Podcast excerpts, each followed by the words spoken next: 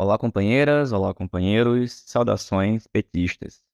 Hoje é sexta-feira, dia 9 de julho, e foi na madrugada de hoje, às duas horas da madrugada, que faleceu aos 86 anos Vladimir Pomar. Na edição de hoje, falamos sobre esse grande comunista e revolucionário. Em texto publicado nas primeiras horas do dia de hoje, o companheiro Walter Pomar, filho de Vladimir, escreveu o seguinte: Vladimir Pomar completaria 87 anos no dia 14 de julho de 2023. Havia planos de festejar a ocasião, chamando amigos, camaradas e a grande família.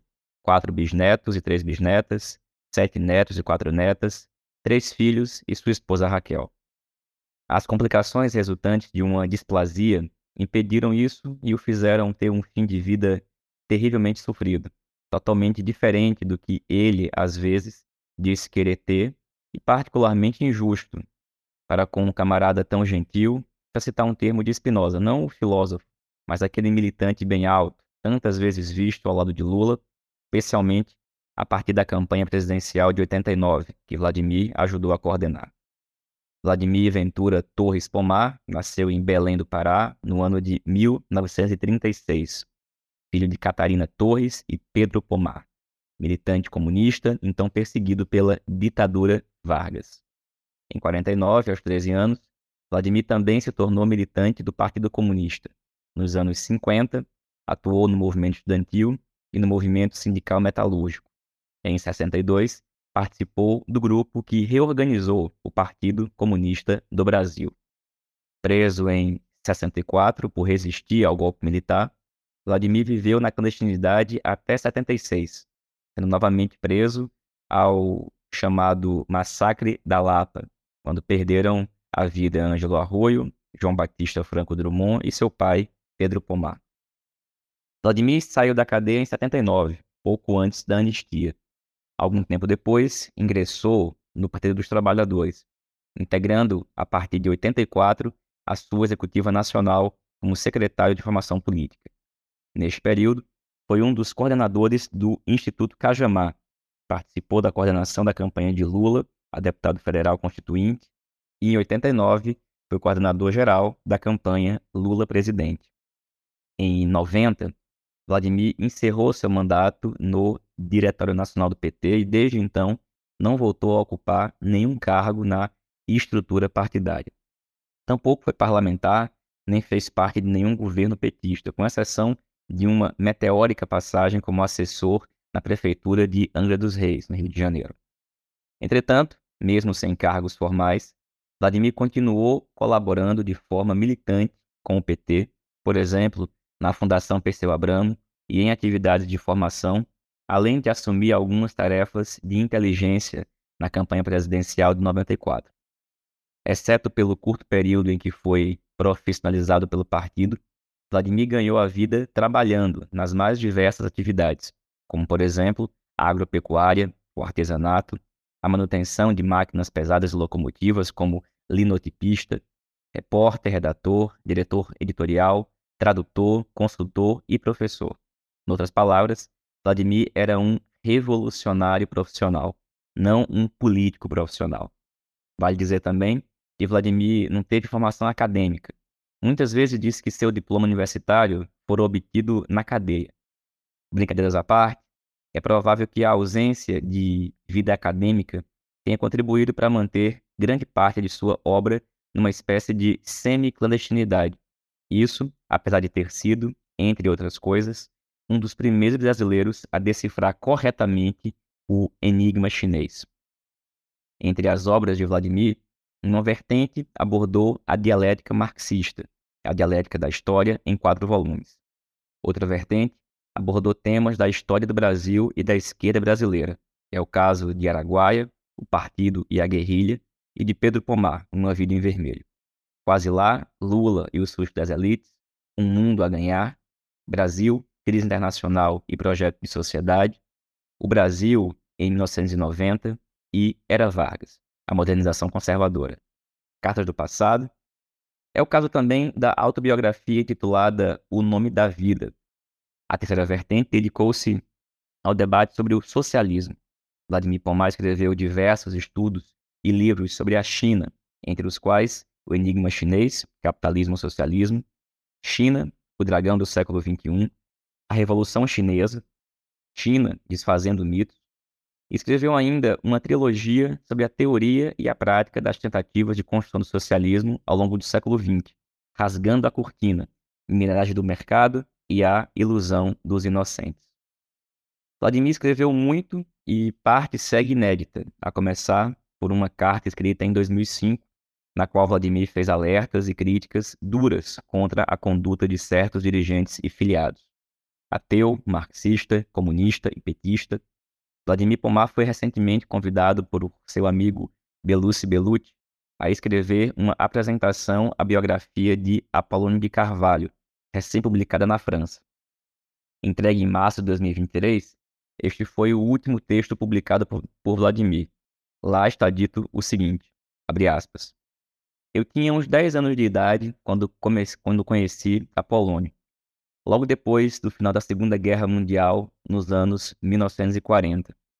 Ele retornara da França e foi recepcionado pela direção e por muitos militantes do então Partido Comunista do Brasil, PCB, do qual meus pais faziam parte.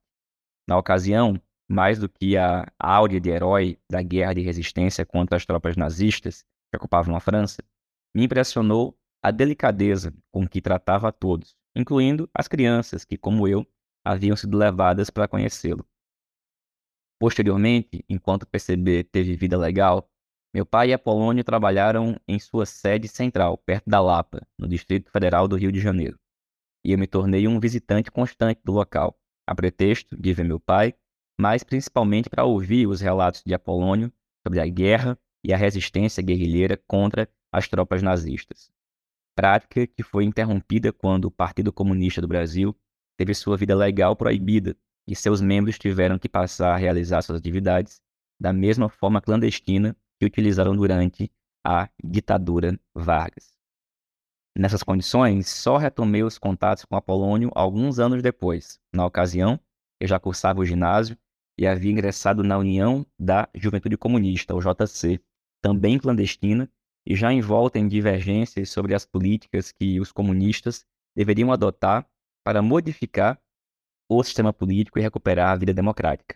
Na ocasião, Apolônio era um dos dirigentes do PCB, que davam assistência ao JC e, em virtude daquelas divergências, achou necessário conversar comigo a respeito. Mantivemos contatos constantes durante cerca de um ano. Embora nossas divergências teóricas e práticas tenham se mostrado variadas e, em alguns casos, profundas, Apolônio jamais tentou se impor como dirigente superior. Tratava as divergências como algo natural do trabalho político prático e interessava-se, principalmente, pelos resultados das ações práticas adotadas para ampliar a influência política entre a juventude. Em vários casos, tivemos concordância que só se tornaram evidentes anos depois, quando o PCB se dissolveu em várias correntes políticas após o golpe militar fascista de 64 nas novas condições criadas pela ditadura militar, só voltei a reencontrar Polônio no final dos anos 80, quando a ditadura se viu obrigada a realizar uma retirada estratégica e os comunistas puderam voltar à vida normal, embora disseminados, então, em vários partidos e organizações políticas. E em que muitos de nós, incluindo ele e eu, adotaram o PT como principal centro de atividade política. A partir de então, tive a oportunidade de vê-lo novamente em diferentes ocasiões. Guardo na lembrança sua presença solidária no translado dos restos mortais de meu pai, assassinado por agentes da ditadura. E sempre me lembro de haver convivido com ele em inúmeras atividades petistas. Isso, embora concordássemos que, àquela altura da vida, nossas idades já não permitiam engajamentos como os vividos no passado, e que deveríamos, principalmente, encontrar caminhos que contribuíssem para que os novos combatentes compreendessem as lições do passado. Ainda mantivemos contatos esparsos, ele no Rio de Janeiro e eu em São Paulo. E o que mais me impressionava é que ele continuava mantendo o mesmo espírito de modéstia e de luta, espírito que é destacado na obra do francês Alain Viguier. As palavras com que Vladimir Pomar resumiu Apolônio de Carvalho sintetizam também a atitude do próprio Vladimir e de tantos outros heróis mais ou menos anônimos do povo brasileiro: modéstia e luta. Há mais de 40 anos, no dia 11 de abril de 80, por ocasião do translado dos restos mortais de seu pai, Vladimir disse o seguinte, aspas, Há finalmente quem diga que Pomar deixou uma herança. É verdade. Ele nos deixou o exemplo de sua vida, um legado de modéstia, de retidão, de caráter, de dedicação à classe operária, ao povo e a seu partido, de amor entranhado à verdade, de aversão à vaidade e de constante alerta e combate aos próprios erros. Há quem queira ser dono desse legado. Essa pretensão é uma afronta a meu pai, que sempre se bateu contra o exclusivismo e o espírito de seita. A herança de Pomar, uma herança digna dos melhores revolucionários, não é patrimônio da família ou de qualquer grupo. Ela pertence a todo o seu partido, pertence a todos os revolucionários, à classe operária e ao povo explorado e oprimido. Fecha aspas. Vladimir Pomar, agora e sempre. Bom, esse foi o texto que o companheiro Walter Pomar publicou hoje logo nas primeiras horas do dia. Bom, ao longo do dia de hoje, nós tivemos também uma série de manifestações relativas ao falecimento do companheiro Vladimir Pomar. Uma delas foi a do presidente Lula.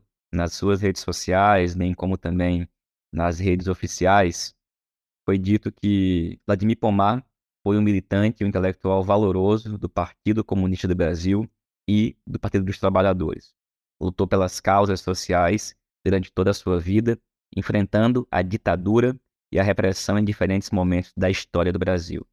Perdeu o pai, Pedro Pomar, no massacre da Lapa, em 76, e mesmo assim nunca se deixou intimidar, nunca parou de militar, escrever e atuar pelos seus ideais. Foi da executiva nacional do PT, coordenou o Instituto Cajamar e minha primeira campanha presidencial em 89. Escreveu vários livros, em particular sobre o desenvolvimento da China, tema que estudou com afinco nos últimos anos de vida. Aos seus companheiros, amigos, filhos, netos e bisnetos de Vladimir Pomar, deixo meu abraço solidário pela perda desse amigo e companheiro. Luiz Inácio Lula da Silva, presidente da República. Também foi divulgada hoje nota do Partido dos Trabalhadores, que diz o seguinte: Abre aspas. Vladimir Pomar, para sempre presente.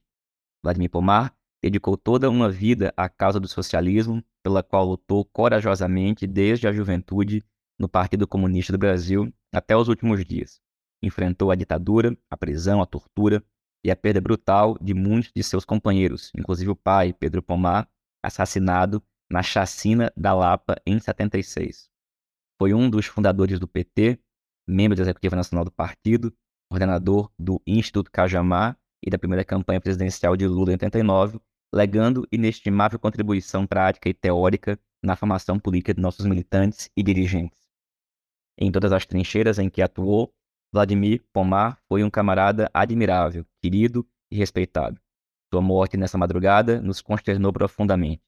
Nossa solidariedade aos familiares e incontáveis admiradores, companheiros e companheiras de luta e de vida.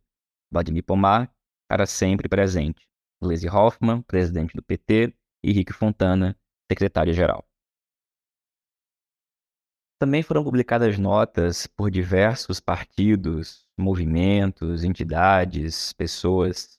E eu faço agora, por fim, a leitura da nota publicada por nós, da direção nacional da Tendência Petista Articulação de Esquerda, que diz: Faleceu um daqueles homens imprescindíveis da poesia de Brecht. Vladimir Pomar teve uma vida inteira dedicada à luta pelo socialismo e nos deixa exemplos de militância, ensinamentos, entusiasmo e retidão. Enfrentou a ditadura, foi dirigente comunista e petista, coordenou a primeira campanha presidencial de Lula, pensou e escreveu sobre seu tempo, deixando uma imensa obra. E lega aos seus descendentes e camaradas os passos para um caminhar decidido e tranquilo daqueles que sabem que a luta sempre vale a pena. Nossa solidariedade aos familiares e aos companheiros e companheiras de luta. Em particular, um abraço imenso a Raquel, Walter, Milton e Pedro. Vladimir Pomar, presente sempre, direção nacional da articulação de esquerda. Bom, pessoal, uma última nota importante: o Vladimir sempre foi um grande companheiro, amigo da articulação de esquerda, mas nunca foi militante da tendência. Vladimir sempre foi uma inspiração para muitas e muitos de nós. E, bom, posso falar que, inclusive, para a minha geração, dos jovens petistas, que aprenderam muito sobre a China e a importância de ser um comunista do PT com o exemplo de militância que o Vladimir nos legou. A gente dedica a edição do nosso programa hoje a ele, à sua memória e também ao seu exemplo de grande comunista revolucionário. Vladimir Pomar, presente.